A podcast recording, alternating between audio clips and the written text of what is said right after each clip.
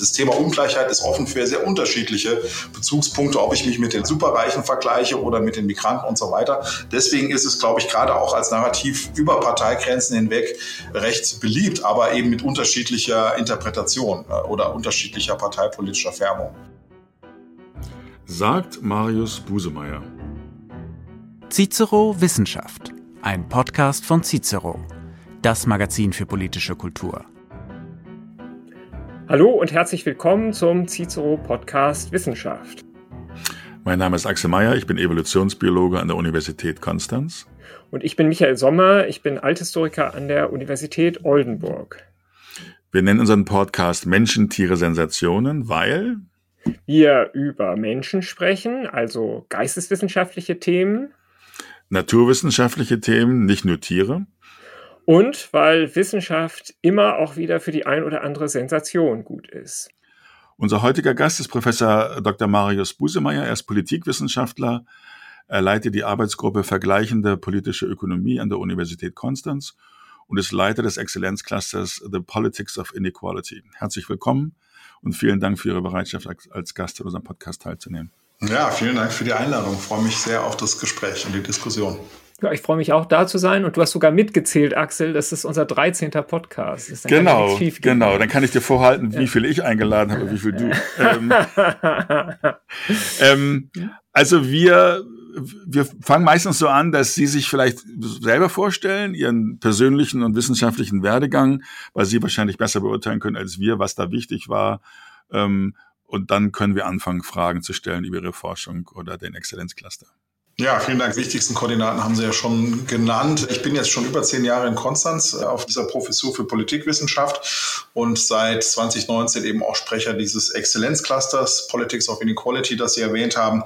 Ich habe vor Konstanz ein paar Jahre an dem Max-Planck-Institut für Gesellschaftsforschung in Köln arbeiten dürfen als Postdoc, habe promoviert in Heidelberg, war dann aber auch zwei Jahre mit Unterstützung der Studienstiftung an der Harvard Kennedy School und auch immer mal wieder als Postdoc und dann auch später als Gastprofessor und Visiting Fellow an verschiedenen Institutionen im In- und Ausland unterwegs, unter anderem auch wieder am Center for European Studies in Harvard, aber auch in Amsterdam am Center for Inequality Studies oder am WZB in Berlin. Und das zeigt eigentlich auch, dass ich sehr gerne interdisziplinär arbeite, auch wenn ich Politikwissenschaftler bin, würde ich sagen, ich bin immer an der Schnittstelle zwischen Politikwissenschaft, Soziologie und Ökonomie unterwegs. Deswegen liegt mir das, dieses Exzellenzcluster auch so am Herzen, weil das ist genau die Forschung, die wir hier machen, wenn wir die politischen Ursachen und Konsequenzen von Ungleichheit betrachten. Ja, erstmal Stichwort Exzellenzcluster. Das klingt ja ganz toll und vielleicht für alle, die nicht im Wissenschaftsbetrieb arbeiten, auch erstmal ein bisschen einschüchternd. Was ist denn das, ein Exzellenzcluster? Ja, ein Exzellenzcluster ist eigentlich eine, so eine Art äh, großes Forschungszentrum, was allerdings leider auch nur auf Zeit angelegt ist. Also bis zu 14 Jahre kann ein Exzellenzcluster gefördert werden. Das wird im Rahmen eines oder wurde im Rahmen eines aufwendigen Verfahrens der sogenannten Exzellenzstrategie ausgewählt im Jahr 2018 und es ging dann los im Jahr 2019. Insgesamt gibt es etwas mehr als 50 Exzellenzcluster. Die genaue Zahl habe ich jetzt auch nicht parat.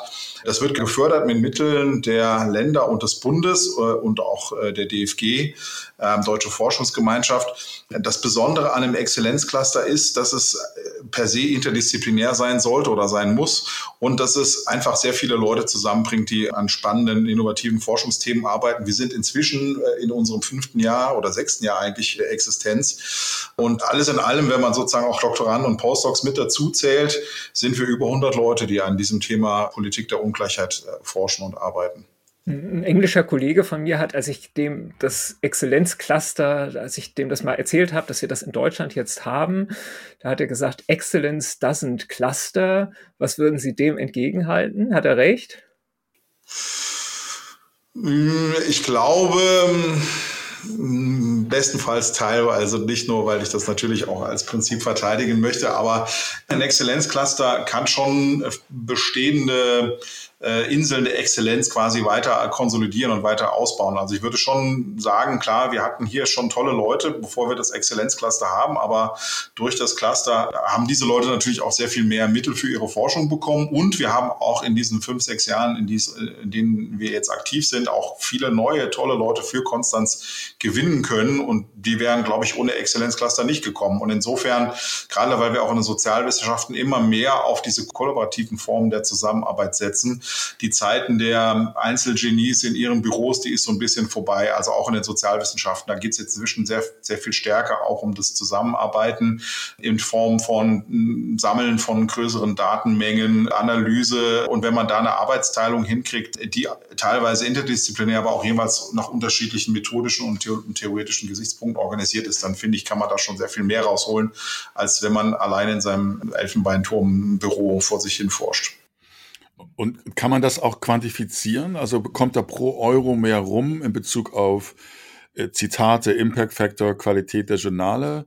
Kann man das irgendwie quantifizieren? Also im Rahmen dieser äh, Evaluation, die jetzt leider auch bald wieder bei uns ansteht, das heißt, wir müssen jetzt auch wieder einen Verlängerungsantrag einreichen. Da wird natürlich schon sehr genau darauf geguckt, was ist rausgekommen im Sinne äh, von, von Publikationen. Das ist aber, würde ich sagen, eher qualitativ als quantitativ, wobei wir auch äh, jetzt im Vorfeld äh, Zitationsanalysen und solche Sachen machen, um zu schauen, wie wir, wie wir dastehen. Ich denke, wenn man es jetzt auch im größeren Zusammenhang sieht und gerade in Deutschland die universitäre Forschung im Vergleich und teilweise auch im Wettbewerb mit der außeruniversitären Forschung äh, sieht an Max-Planck-Instituten oder Leibniz-Instituten, ist das natürlich eine große Hilfe für forschungsstarke Universitäten wie Konstanz eben da auch was dem entgegenzusetzen. Und zumindest was jetzt die qualitativen Einschätzungen von externen Gutachtern eingeht, die wir jetzt teilweise auch schon äh, im Rahmen von Zwischenevaluation und so weiter eingeholt haben, die sehen uns da schon auch auf einem sehr, sehr guten Weg. Ähm, aber klar, es ist schwierig, das auf eine Kennzahl runterzubrechen. Und es gibt kein Counterfactual. Also es gibt natürlich keine Situation ohne das Exzellenzcluster. Aber ich würde schon sagen, dass es uns sehr, sehr geholfen hat als Universität und auch als, auch für uns, für die einzelnen Forschenden. Wir sind ja vielleicht sowieso in den Geistes- und Sozialwissenschaften ein Stückchen skeptischer, was die Quantifizierbarkeit von, von Forschungsqualität angeht. Nicht? Also, ja. Aber Axel, du bist ja sicher anderer Meinung.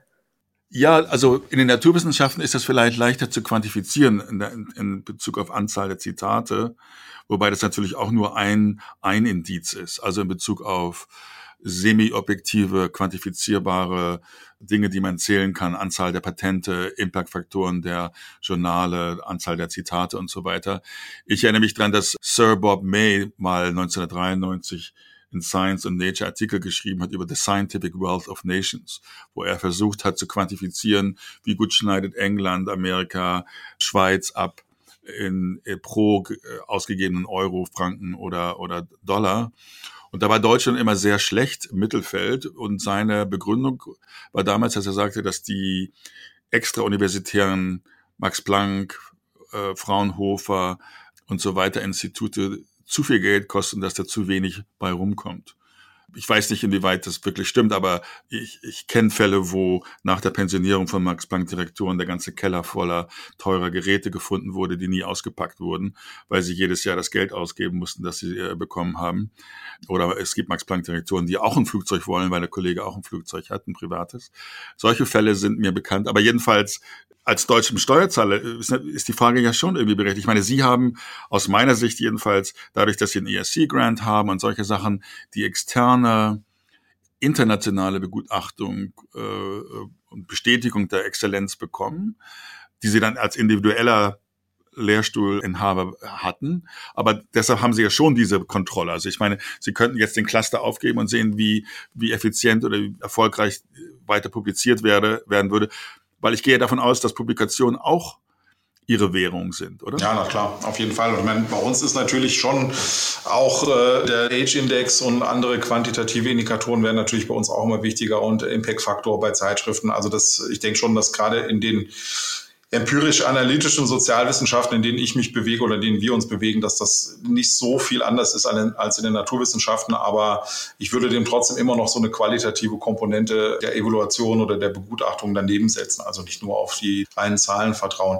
Ich glaube schon aber, dass der Zusatznutzen von einem Exzellenzcluster, also ich glaube, sehr, sehr viele von unseren Forschenden würden auch alleine wunderbare, tolle Drittmittelprojekte an Land ziehen und tolle Projekte machen. Aber ich glaube, dass, dass gerade durch auch die Art und Weise, wie wie konkret wir diesen Exzellenzcluster ausgestaltet haben, wir hier Projekte umsetzen können, die man in sonst keinem anderen Forschungsformat äh, durchführen könnte. Also warum? Weil wir haben etwas größere Projektstrukturen, die auch quasi äh, zwingenderweise interdisziplinär sein müssen. Also wir machen nicht diese Einzelförderung von Projekten, Prof beantragt, Doktorandenstelle für drei Jahre und das war's, sondern wir haben quasi interdisziplinäre Projektteams und die bestehen dann meistens auch aus mehr als einer äh, Stelle für Doktoranden und Postdocs. Das heißt, das sind etwas größere Teams und viele dieser Projekte generieren Primärdaten, was in den Sozialwissenschaften äh, nicht so ganz selbstverständlich ist, weil auch viele Leute einfach Sekundäranalysen betreiben, also quasi Datensätze, die frei verfügbar im Internet sind, ähm, nutzen und äh, gerade in meinem Bereich Umfrageforschung zum Beispiel sehr viel mit diesen äh, bestehenden Daten machen. Aber da ist das Innovationspotenzial natürlich begrenzt. Und das ist natürlich besser, wenn man selber eigene Daten erhebt und wenn man eben auch sowohl die Langfristigkeit hat, äh, als auch die finanziellen Mittel, um Datensammlung voranzutreiben, die höheres Risiko mit sich bringt. Und insofern haben wir äh, bestimmte Projekte, die, die glaube ich, einfach sonst nie im Leben hätten gefördert werden können. Also weil es einfach die Förderformate nicht gibt. Um nur ein Beispiel zu machen, wir haben ein Projekt, da untersuchen wir die Wahrnehmung von Ungleichheit unter Schülerinnen und Schülern. Da gehen wir in, in Schulen rein, beziehungsweise wir arbeiten auch mit einer Umfragefirma da zusammen, mit einem Umfrageinstitut, die das äh, größtenteils für uns machen. Aber das ist sehr aufwendig, weil das muss durch die ganzen Kultusministerien genehmigt werden in Deutschland. Äh, es ist sehr, sehr teuer natürlich und wir machen das mit einem ziemlich langfristigen Zeithorizont. Wir gehen zweimal in die Klassen rein und wenn wir jetzt eine Verlängerung im Cluster bekommen, auch nochmal ein drittes und viertes Mal. Das Team besteht aus insgesamt acht oder neun Leuten plus Hilfskräfte. Das heißt, das hätte man irgendwie als Einzelforschender nie stemmen können.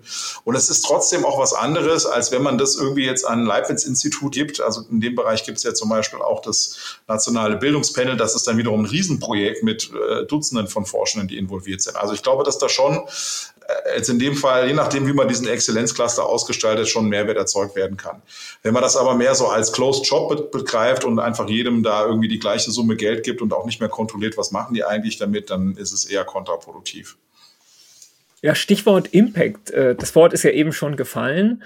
Äh, Sie haben ja auf Ihrer Website, ich habe da recherchiert, auch eine Menge Publikationen, die jetzt für Leute bestimmt sind, die, die nicht im Elfenbeinturm sind. Die kann auch jemand verstehen, der nicht an der Uni ist.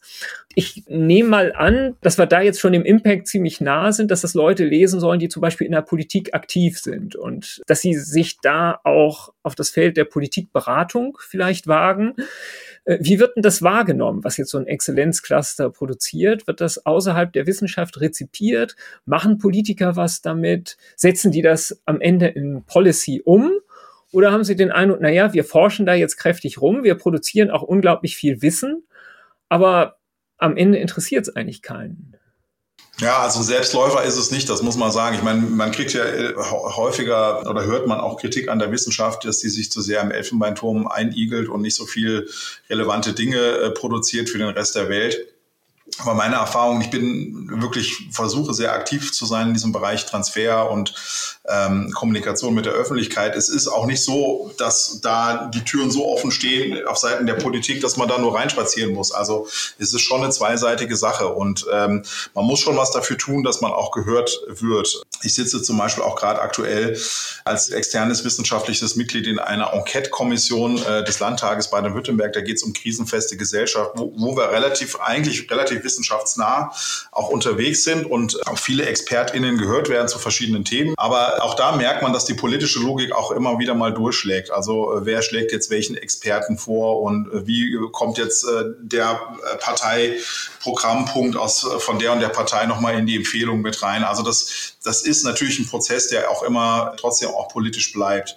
Und man muss da ein bisschen aufpassen, dass man als Wissenschaftler natürlich nicht zum Politiker wird, weil das ist nicht unsere Aufgabe, sondern wir, wir können idealerweise gute Politiklösungen identifizieren und versuchen, die an den Mann oder an die Frau zu bringen. Aber es, es erfordert einiges an Engagement von Seiten der Wissenschaft und es erfordert auch eine gewisse Offenheit von Seiten der Politik Wie machen wir das? Also wir, wir versuchen auch hier mit Praxispartnern zusammenzuarbeiten. Wir haben zum Beispiel einen Think Tank in Berlin, der für uns so ein bisschen die Brücke bildet äh, in diesen Bereich der Policy-Welt hinein. Genau, genau, das progressive Zentrum und die, mit denen wir auch schon sehr gute Erfahrungen gemacht haben. Ähm, aber auch das ist so eine langfristige Sache. Das ist ein Buch dicker Bretter, was man da machen muss. Und wir haben auch viele Leute, die individuell engagiert sind. Claudia Diel beispielsweise ist in, in, äh, jetzt auch in der ständigen wissenschaftlichen Kommission zur Bildungsplanung oder Förderung und viele andere, die in diesen Beratungsgremien sind. Also das machen schon viele auch bei uns, aber es ist, ist kein Selbstläufer. Aber wie ist denn da äh, Ihr Selbstverständnis als Wissenschaftler oder als, als, als Mitglied der Universität Konstanz, was sollte die Aufgabe eines Wissenschaftlers oder einer Universität sein? Also äh, unsere jetzige Präsidentin oder Rektorin hat sich auf die Fahnen geschrieben, mehr Digitalisierung in Konstanz, äh, was ähm, bedeutet wahrscheinlich, dass wir nur noch drei Durchdrücke für jede Bestellung haben, statt vier der bisherigen. Oder dass wir nicht mehr die äh, Anträge ausdrucken und per Hausputz schicken müssen, die wir dann per PDF ausgefüllt haben im Computer. Oder eben ähm, Nachhaltigkeit, dass wir also in absehbarer Zeit klimaneutral sind oder dass wir internationaler sind. Also ich habe nichts gegen alle diese Ziele. Ich habe selber 20 Jahre in den USA gelebt. Mein Labor war immer sehr international, aber man muss auch darüber im Klaren sein, die internationalen Studenten kosten den deutschen Steuerzahler Geld, weil in, Deutschland studiert man umsonst. Nicht umsonst, der Steuerzahler bezahlt dafür, aber der individuelle Student zahlt nicht. Und es ist schön, wenn wir weniger Energie verbrauchen, aber äh, ist das der Sinn einer Universität? Und Sie haben ja selber gerade gesagt, der Cluster ermöglicht Ihnen, weil jetzt nicht, nicht jeder gleich viel Geld bekommt, sondern Sie bekommen mehr als andere. Also ist Ungleichheit gut, weil Sie dann bessere Forschung machen können? Oder heißt Gleichheit per se was Besseres? Da haben Sie schon den, den Finger auf die Wunde gelegt. So ein bisschen auch das äh, Dilemma, so ein bisschen der Exzellenzförderung beim Thema Ungleichheitsforschung, weil natürlich führt auch äh, die Konzentration von Ressourcen in einem Exzellenzcluster zu potenziell höherer Ungleichheit im Vergleich, also zu einer Besserstellung unserer Universität im Vergleich zu anderen. Das, das, das ist so. Ähm, wir versuchen aber natürlich dem auch entgegenzuwirken und halten unseren, was jetzt Rekrutierung und äh, sowohl universitätsintern als auch extern angeht, das alles so offen wie möglich. Aber ich glaube, ähm, was ist jetzt mein Verständnis als Wissenschaftler in dem Bereich? Also ich denke mal, ich würde mich da eher dagegen wehren zu sagen, das muss unbedingt für alle gleich sein. Also das glaube ich, dass es viel bringt, da von außen oder auch von, von Universitätsleitungsebene irgendwie ein Selbstverständnis ähm, auf äh, was für alle gleich sein soll, äh, durchzudrücken, sondern das muss letzten Endes jeder auch ein bisschen für sich selber entscheiden, wie er sich da positionieren will und einbringen will. Für mich ist, ist die Grenze zwischen Wissenschaft und Politikberatung relativ klar. Ich, ich kann, so gebe ich das auch an meine Studierenden weiter, weil Politikwissenschaft ist an sich auch immer wieder so ein, von der Disziplin her auch schon immer mit dieser Fragestellung konfrontiert. Es geht nicht darum, dass ich eine bestimmte politische Position als Wissenschaftler vertrete. Also ob ich jetzt sage, dass Ungleichheit gut oder schlecht ist, das ist letzten Endes eine politische Position. Wenn ich Ungleichheit schlecht finde, wähle ich links. Wenn ich mit Ungleichheit besser zurechtkomme, wähle ich rechts. Mal ganz einfach gesagt. Aber meine Aufgabe ist sozusagen äh, in der Politikberatung zu sagen, okay, wenn, wenn Sie als Politik äh, Ungleichheit reduzieren wollen, dann verfolgen Sie besser mal diese Politik und nicht diese Politik. Äh, oder wenn Sie diese Politik verfolgen würden, findet das Zustimmung in der Bevölkerung oder findet keine Zustimmung in der Bevölkerung. Das ist sozusagen die Art von Aussage, die ich machen würde. Es gibt aber auch durchaus andere, die sehr viel politischer unterwegs sind als Wissenschaftler und es gibt andere, die wollen damit überhaupt nichts zu tun haben und schreiben einfach ihre Bücher. Das ist auch okay, finde ich. Und äh, so ein bisschen äh, Pluralität an der Stelle ist einfach Teil der Wissenschaftsfreiheit und das äh, würde ich auch so verteidigen. Ja, ich, ich kann vielleicht aus meiner eigenen Geschichte berichten. Ich habe auch Politikwissenschaft studiert in Freiburg. Und als dann bei mir die Frage der Promotion anstand, habe ich mich dagegen entschieden, in dem Fach zu bleiben, weil mir, das, mir war das alles zu normativ. Aber Sie sind ja eher empirisch unterwegs.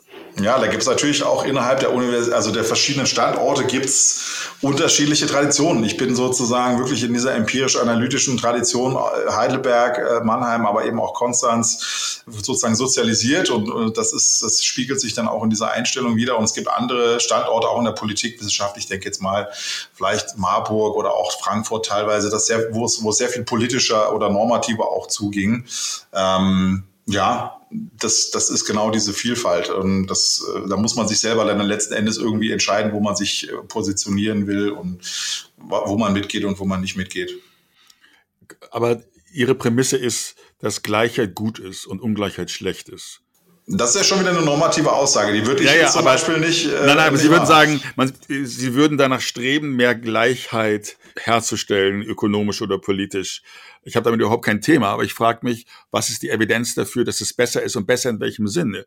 Ist die Gesellschaft dann ökonomisch erfolgreicher oder politisch stabiler oder was ist der Grund, warum äh, Gleichheit generell gesprochen gut ist?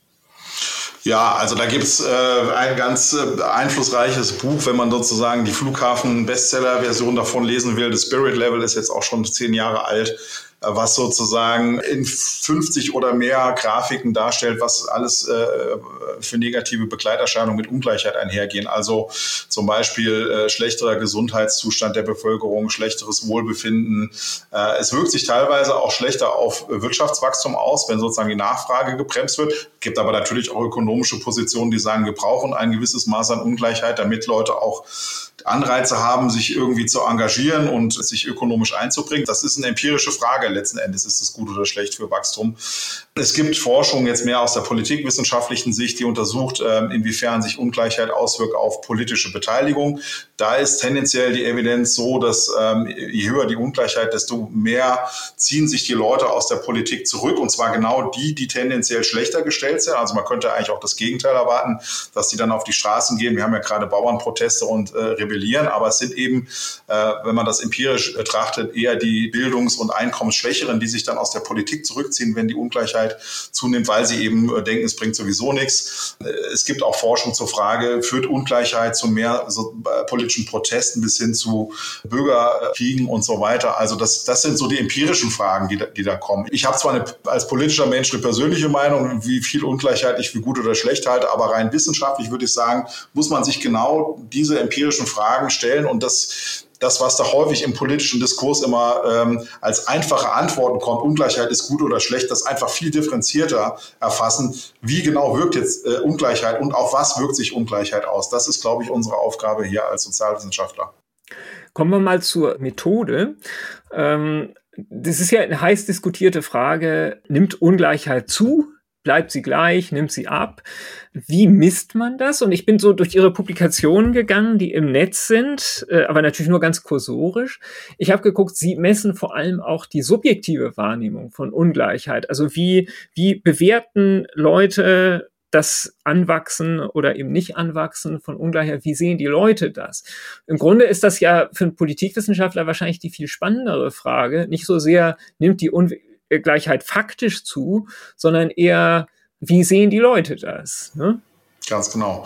Ja, Sie haben ja quasi schon Teil der Antwort jetzt vorweggenommen. Also es gibt in der, gerade in der Ökonomie gibt es sehr viel Forschung genau zur Frage, wie misst man eigentlich, also objektiv, wie misst man Ungleichheit? Da gibt es zwar sehr gebräuchliche Indizes, der Gini-Index wird immer sehr gerne genommen, der, der geht von 0 bis 1 und wenn der zunimmt, äh, also zeigt an, wie stark sich die Einkommen äh, auf eine konzentrieren oder wie breit sie verteilt sind und wenn der ansteigt, äh, nimmt die Ungleichheit zu und wenn der abnimmt, äh, nimmt sie entsprechend ab. Es gibt aber auch ganz ganz viele andere, wo man die oberen Einkommen zu unteren Einkommen ins Verhältnis setzt oder wo man sich den Anteil der obersten 1% am Gesamteinkommen oder am Vermögen anschaut, dann kann man Einkommensungleichheit betrachten, Vermögensungleichheit, alles Mögliche oder Vorsteuern, Nachsteuern, also sehr komplex. Aber wie Sie schon sagten, ich als Politikwissenschaftler und ich glaube, auch tendenziell wir im Cluster hier sind mehr an dieser subjektiven Wahrnehmung interessiert, weil gerade jetzt in Bezug auf Deutschland, und da kann ich jetzt auch äh, ein paar Zahlen aus unserer letzten Erhebung aus dem Konstanzer Ungleichheitsbarometer einstreuen. Das ist quasi eine Erhebung, die wir regelmäßig durchführen, um zu messen, wie Leute über Ungleichheit denken und wie sie die wahrnehmen und welche politischen Einstellungen damit einhergehen. Äh, in Deutschland haben wir eigentlich seit den letzten 10, 15 Jahren eigentlich keine dramatische Veränderung der Einkommensungleichheit gehabt. Also das geht ein bisschen rauf, mal ein bisschen runter, aber es ist relativ stabil geblieben. Äh, und da sieht man schon, der öffentliche Diskurs geht natürlich in eine andere Richtung. Und das, äh, der geht eben sehr stark in die Richtung, wird alles immer schlimmer, Ungleichheit nimmt zu und so weiter. Das spiegelt sich dann eben auch in unseren Befragungsdaten äh, wieder, wenn man die Leute fragt, ob sie denken, dass Ungleichheit tendenziell zugenommen hat, dann sind irgendwie 70, 80 Prozent der Meinung, ja, hat tendenziell zugenommen in den letzten 20, 30 Jahren. Ähm, interessanterweise auch so, wenn man sie dann nach ihrer individuellen Situation fragt, geht es den meisten Leuten eigentlich ziemlich gut, aber sie haben eine sehr pessimistische Sicht auf die Welt. Und jetzt ist eben die Frage, was, was hat das für Auswirkungen? Warum ist das relevant, sich sowas zu betrachten? Wir zeigen eben auch oder wir können sehen, dass diese subjektiven Wahrnehmungen sehr viel wichtiger sind, wenn es um politische Entscheidungen geht, also wen ich wähle. Und gerade sehr pessimistische äh, Einschätzungen zur Entwicklung von Ungleichheit oder auch zur eigenen Position in der Einkommensverteilung, die teilweise auch äh, verzerrte Wahrnehmungen widerspiegeln, geht eben einher mit einer höheren äh, Unterstützung für rechtspopulistische Parteien, speziell der AfD. Führt zum Beispiel auch dazu, dass Leute weniger Umverteilungspolitik nachfragen, als objektiv vielleicht gerechtfertigt wäre, weil sie sich eigentlich für reicher halten, als sie tatsächlich sind. Deswegen haben wir auch bei der Diskussion zu Vermögens- und Erbschaftssteuer eigentlich keine Bewegung, obwohl das ja auch Steuerformen sind, die vor allen Dingen eigentlich die oberen Einkommensgruppen sehr stark betrifft ja, und latent eigentlich eine Unterstützung vorhanden ist, aber die, die eigentlich dann politisch nicht aufgegriffen wird. Aber wie kommt das, dass die Fakten anders sind als die Perzeption? Ist das äh, äh, Teil des, der Medien? Weil ich, ich finde die Medien oder die Politik da auch schizophren. Auf der einen Seite wird den Leuten erzählt, wir leben im reichsten Land der Welt, was offensichtlich nicht der Fall ist. Luxemburg, Schweiz und so weiter sind natürlich viel reicher als wir. Und gleichzeitig wird gesagt, oh, der Unterschied zwischen Arm und Reich ist so groß, die, die Ungleichheit nimmt zu. Also mein Eindruck ist, dass dass es dazu führt, dass die Reichen in die Schweiz gehen, weil sie dort weniger Steuern zahlen und wir nehmen vier oder fünf Millionen Migranten auf, von denen 60 oder 70 Prozent Bürgergeld bekommen und dadurch dann diese Ungleichheit verstärkt wird. Also auf der einen Seite verringert wird, weil die Superreichen abwandern. Es ist, ich glaube, zwei Drittel aller Schweizer Milliardäre sind ja deutsche oder deutsche Firmen. Ähm, wie passt das zusammen? Wodurch kommt dieser Unterschied in den objektiven Daten und in der Wahrnehmung da? Ja, also ich glaube, erstmal muss man sich ja vorstellen oder, oder quasi äh, konkret äh, vor Augen führen, dass Ungleichheit an sich schon mal ein sehr, sehr komplexes Phänomen ist. Wir sprechen zwar immer sehr schnell über Ungleichheit, aber was, was das eigentlich genau ist, ist ja sehr komplex und sehr abstrakt. Also wie man es jetzt genau misst, haben wir eben schon mal angedeutet. Aber sozusagen die Vorstellung, dass der normale Bürger, die normale Bürgerin immer genau weiß, was ist das aktuelle Niveau der Ungleichheit in, dies, in dem Land, objektiv, ist ja, ist ja illusorisch. Das heißt, da, da, da kommt immer irgendwas dazwischen, irgendein Akteur kommt dazwischen, der diese objektiven Verhältnisse subjektiv interpretiert. Und das sind natürlich auch politische Akteure, ähm, die dann über Framing, so nennen wir das dann in der Fachsprache, also quasi über die, äh, über bestimmte Narrative vielleicht auch, versucht, diese Wahrnehmung zu beeinflussen. Die Medien spielen in dem Sinne sicherlich auch eine Rolle, weil sie diese Framings oder die Narrative aufgreifen, teilweise verstärken. Man kann jetzt lange darüber diskutieren, ob die Medien an sich irgendwie nochmal eine eigene Dynamik entfalten. Ja, es gibt so, so Sachen wie Neuigkeitszyklus oder vielleicht auch einen gewissen Negativitätsbias. Äh, rein psychologisch kann man, weiß man inzwischen auch, dass es diesen Negativitätsbias auch bei den Menschen selber gibt. Also sie nehmen äh, negative Dinge stärker wahr und reagieren stärker auf negative Dinge als andere. Insofern und ich glaube, die Wissenschaft, die Populärwissenschaft ist an der Stelle auch nicht ganz unschuldig. Also wenn man sich mal anschaut, welche populärwissenschaftlichen Bücher werden denn diskutiert in Feuilletons, das sind ja nicht Bücher, die sagen, wie gut es uns geht, sondern das sind Bücher, die sagen, äh, es kommt die nächste Krise und es wird alles noch viel schlimmer als gedacht. Und ich glaube, da haben wir schon so eine Art Negativspirale inzwischen, wo die politischen Akteure, die, die von diesem negativen Framing profitieren, gerade re natürlich Rechtspopulisten, aber nicht nur, und auch vielleicht äh, andere Akteure in dieser Medienwelt, die das dann auch weiter verstärken. Das kann schon dazu führen, dass wir da äh, teilweise in diese Negativspirale reinkommen und dass es sehr schwierig ist, damit positiven Botschaften durchzudrängen. Aber wenn Sie sagen, die Rechten haben Profit davon zu sagen, Ungleichheit hervorzuheben. Sie haben ja vorher gesagt, die Linken wollen Gleichheit, obwohl aus meiner Sicht Kommunismus hat noch nie funktioniert. Es gibt keine Beispiele. Also als Evolutionsbiologe würde ich erstmal sagen, wir sind alle ungleich, Gott sei Dank, obwohl ich nicht an lieben Gott glaube. Aber die Evolution braucht Variation. Und am nächsten Tag nach der Währungsreform hatte nicht jeder 40 Mark in der Tasche, sondern einige hatten 30 und einige hatten 80. Also ich glaube, die Menschen können unterschiedlich gut umgehen mit Geld. Das ist auch gut so aus meiner Sicht. Aber dieses Narrativ in Deutschland, also ich sage immer, ich, wie gesagt, ich habe 20 Jahre in Amerika gelebt, die Deutschen sind Weltmeister in Beklagen und in Neid und Missgunst. Es wird sicherlich viel mehr schlecht geredet, als es wirklich ist in Deutschland. Also in Bezug auf, wie gesagt, Bildung ist umsonst in Deutschland, Kindergärten sind umsonst, das Gesundheitssystem ist im internationalen Vergleich, NHS in England zum Beispiel, Michael weiß das, fast jedes andere Land Deutschland sehr viel besser. Das merkt man aber erst, wenn man im Ausland war.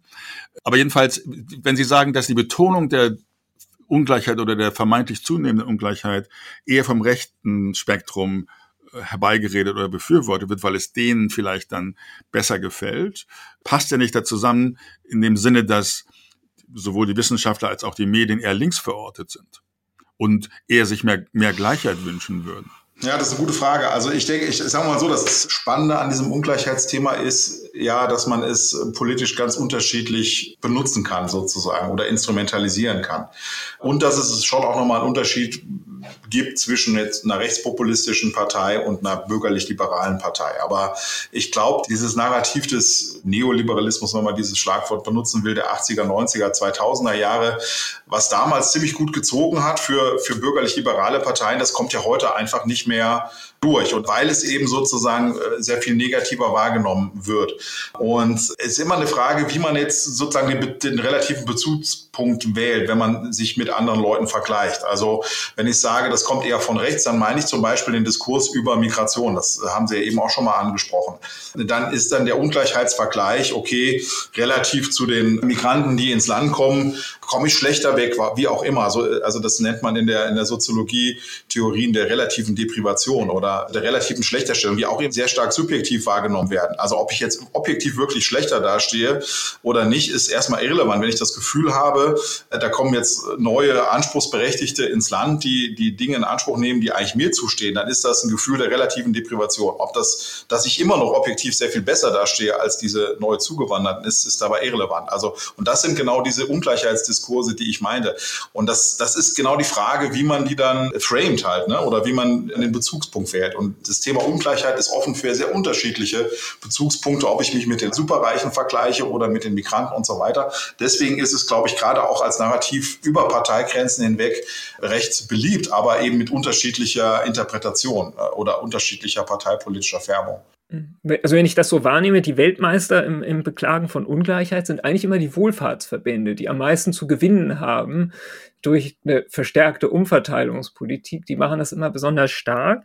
Ich glaube, Ihre These, dass die Wahrnehmung von Ungleichheit, dass das am Steigen ist, die ist, glaube ich, sehr plausibel.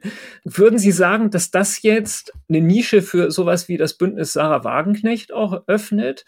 Dass also das nicht länger nur von von Rechtspopulisten oder von klassischen Sozialdemokraten besetzt wird, die da am Jammern sind. Äh, bestimmte Segmente der Gesellschaft werden immer ärmer, andere werden immer reicher, sondern es jetzt sozusagen auch aus der ja, ich meine, Sarah Wagenknecht, das lässt sich ja links, rechts gar nicht mehr verorten. Ist das jetzt links, ist das rechts, ist das Mitte? Das weiß man eigentlich gar nicht genau. Nicht? Also ich, ich habe mir gestern diese Pressekonferenz angeguckt mich hat das eigentlich ratlos zurückgelassen. Ich konnte das im klassischen Links-Rechts-Spektrum jedenfalls nicht mehr verorten. Tut sich da gerade so eine, so eine Lücke auf, wo die reinstoßen können? Hm.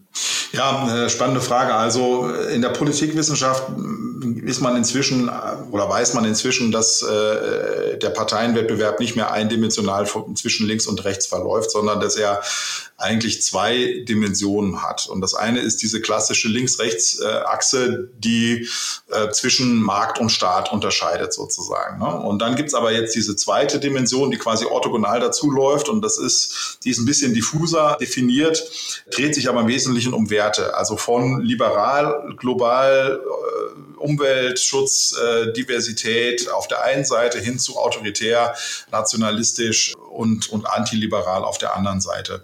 Und das heißt, man hat eigentlich vier äh, mögliche Felder, wo sich Parteien positionieren können. Grüne wären so klassisches Beispiel für linksliberal.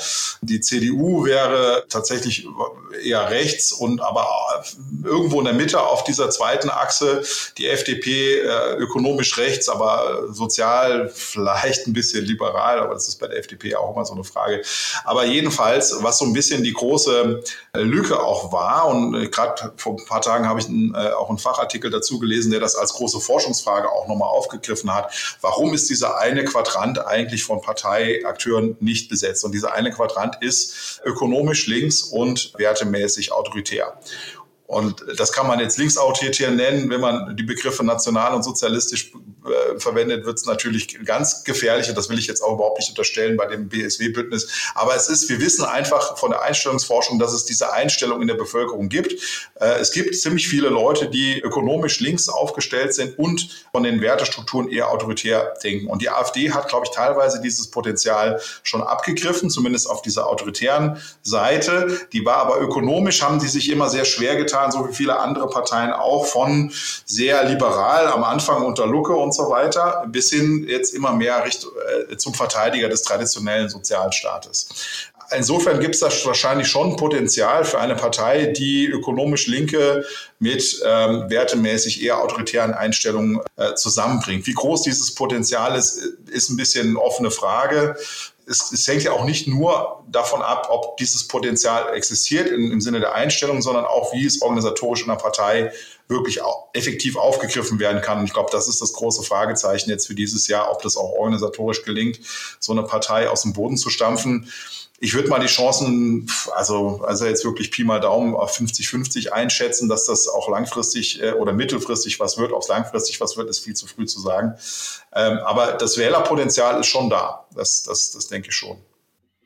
Und wo würde denn, wo würden denn diese Wähler für die Wagenknecht-Partei kommen? Also bei der Werteunion wahrscheinlich aus der CDU und vielleicht aus der AfD am wahrscheinlichsten bei der Sarah Wagenknecht-Partei, würden Sie denken, dass die von allen Parteien dann Stimmen bekäme oder? Ja, also ich meine, das Grundproblem der Sozialdemokratie seit den 1990er Jahren, also der, der Mitte-Links-Parteien, ist einfach, dass sich das traditionelle Wählerklientel dieser Arbeiterparteien, was ja früher die Arbeiterschicht war, die einfach ökonomisch links gewählt haben, dass sich das ausdifferenziert hat. Und wir haben jetzt sozusagen die neue Mittelschicht, das sind eben Leute, ja, letzten Endes, äh, die auch an den Universitäten, Bildungseinrichtungen, öffentlicher Sektor auf der einen Seite und, und eben die klassische, das klassische Arbeitermilieu auf der anderen Seite. Das hat sich immer immer mehr ausdifferenziert, vor allen Dingen, weil diese zweite Achse im Parteienwettbewerb immer wichtiger geworden ist. Und das hat zu großen Spannungen geführt innerhalb der sozialdemokratischen Parteien, nicht nur in Deutschland, sondern international.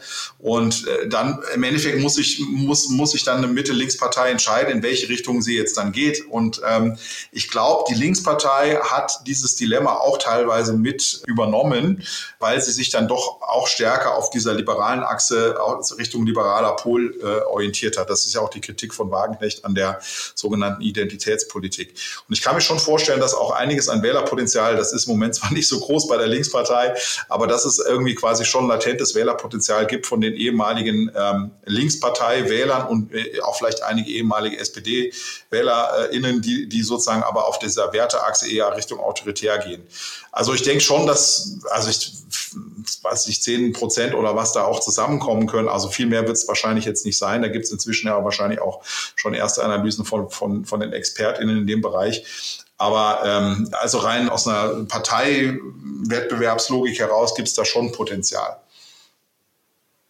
Mein Eindruck ist, ich, ich, erinnere mich, dass wir früher uns darüber mokiert haben, wie gering die Wahlbeteiligung in Amerika war, dass wir uns gar nicht vorstellen können, dass nur 50 Prozent der Wähler äh, zur Urne gehen. Mittlerweile ist es ja in Deutschland auch äh, so groß. Und diese Frustration der Leute, dass sie glauben, politisch nichts mehr verändern zu können, ist ja offensichtlich darin reflektiert, oder? Also dieser Dynamik, die jetzt gerade in der Parteienlandschaft in Deutschland aufkommt, mit der neuen Partei der Werteunion, wenn die was werden sollte, oder mit der Wagenknecht-Partei und so weiter, oder auch die Freien Wähler, die dann äh, in vielen Bundesländern, in Bremen bis Bayern, äh, viele Wählerstimmen bekommen, zeigt ja dann eine große Unzufriedenheit und eine große ja, Wunsch der Wähler nach Veränderung, oder? Die Geschichte, die, die, die ich versuche zu verstehen, ist, was, was wollen die Wähler? Wollen die Wähler mehr Gleichheit? Was will der deutsche Wähler? Natürlich kann man das vielleicht nicht so verallgemeinern, aber wie gesagt, ich, ich finde, wir haben mittlerweile Werte oder, oder es scheint, dass Deutschland ist nicht so geteilt wie Amerika. Ich glaube, da, da sind wir zum Glück noch eine etwas heilere Gesellschaft. Auf der anderen Seite sind ja in jeder Diskussion, jetzt auch bei den, bei den Bauernprotesten, wo die urbanen Zeitungsredakteure sich gar nicht mehr verstehen, dass Milch von Kühen kommt oder dass die Bauern wichtig sind für unsere Ernährung. Die Oldenburger wissen wahrscheinlich viel mehr, wie wichtig Bauern sind, als die Frankfurter, Hamburger oder Berliner. Also da, das ist für mich, im Prinzip ist eigentlich jedes Thema mittlerweile äh, schwarz-weiß. Es gibt kaum noch gegenseitiges Zuhören oder Nuancen oder Argumentationen, wo, wo jemand sagt, ja, da hast du ja recht oder da habe ich vielleicht recht. Also ich habe, ich sehe das schon, dass es da eine größere Polarisierung gibt und nicht nur in Deutschland oder Amerika vielleicht als als als besonders negatives äh, Beispiel, aber wenn man sich die letzten Wahlen in Europa anguckt, ist doch ist es doch richtig zu sagen, es gibt so einen Rechtsruck in Dänemark, in Italien, in Holland und so weiter. Wollen die Europäer äh, mehr Ungleichheit, wenn sie rechts wählen? Oder wie erklären Sie das? Ja, das ist äh, äh, auch, auch wieder eine gute Frage. Also wenn ich jetzt sozusagen äh, mir die Einstellung der Leute anschaue, weil sie ja ansprechen, wie, wie nehmen die Leute Ungleichheit wahr und was für eine Art von Politik wollen sie. Also dann sieht man in den, in den Umfragen schon, enorm hohe Mehrheiten von 70, 80, 90 Prozent, je nach Frage, die Ungleichheit als Problem wahrnehmen und die auch wollen, dass der Staat was dagegen tut. Also dass das, das ist schon für viele Menschen ein großes Problem in der Wahrnehmung. Sie, sie definieren das unterschiedlich. Ich habe ja gesagt, Ungleichheit kann man zu unterschiedlichen Leuten, auf unterschiedliche Leute beziehen. Aber ich denke schon, dass es ein sehr starkes Mobilisierungsthema ist. Ähm, äh, und äh, dass es in viele andere Bereiche reinspielt. Migration, Bildung, äh, Klimawandel, alles Mögliche.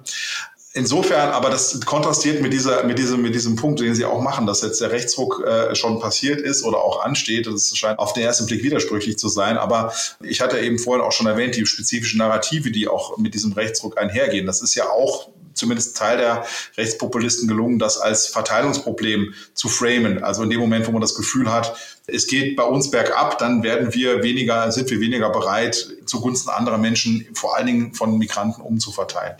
Das ist so ein bisschen, glaube ich, der, der Zusammenhang, den, den man da sehen kann. Das ich würde auch ein bisschen davor warnen, um das jetzt sozusagen zu versuchen zu objektivieren, die 70er Jahre oder 60er Jahre als die, die glorreichen Zeiten kritiklos anzuerkennen, weil natürlich gab es damals mehr Leute, die Mitglieder von Parteien waren. Aber häufig ist es auch so, dass die Parteimitgliedschaft damals einfach vom Elternhaus mitgenommen wurde oder dass, dass auch innerhalb der Parteien da auch nicht wahnsinnig viel diskutiert wurde. Ja. Ich glaube, wir haben jetzt auch 20, 30 Jahre Bildungsexpansion hinter uns, wo viele Leute, viele BürgerInnen sehr viel kritischer auch mit der Politik umgehen und auch sehr viel kritischer die Politik wahrnehmen, um das jetzt mal positiv zu framen, dass es eben nicht nur äh, eine absolute Enttäuschung ist, sondern dass auch die Erwartungen an die Politik immer größer geworden sind.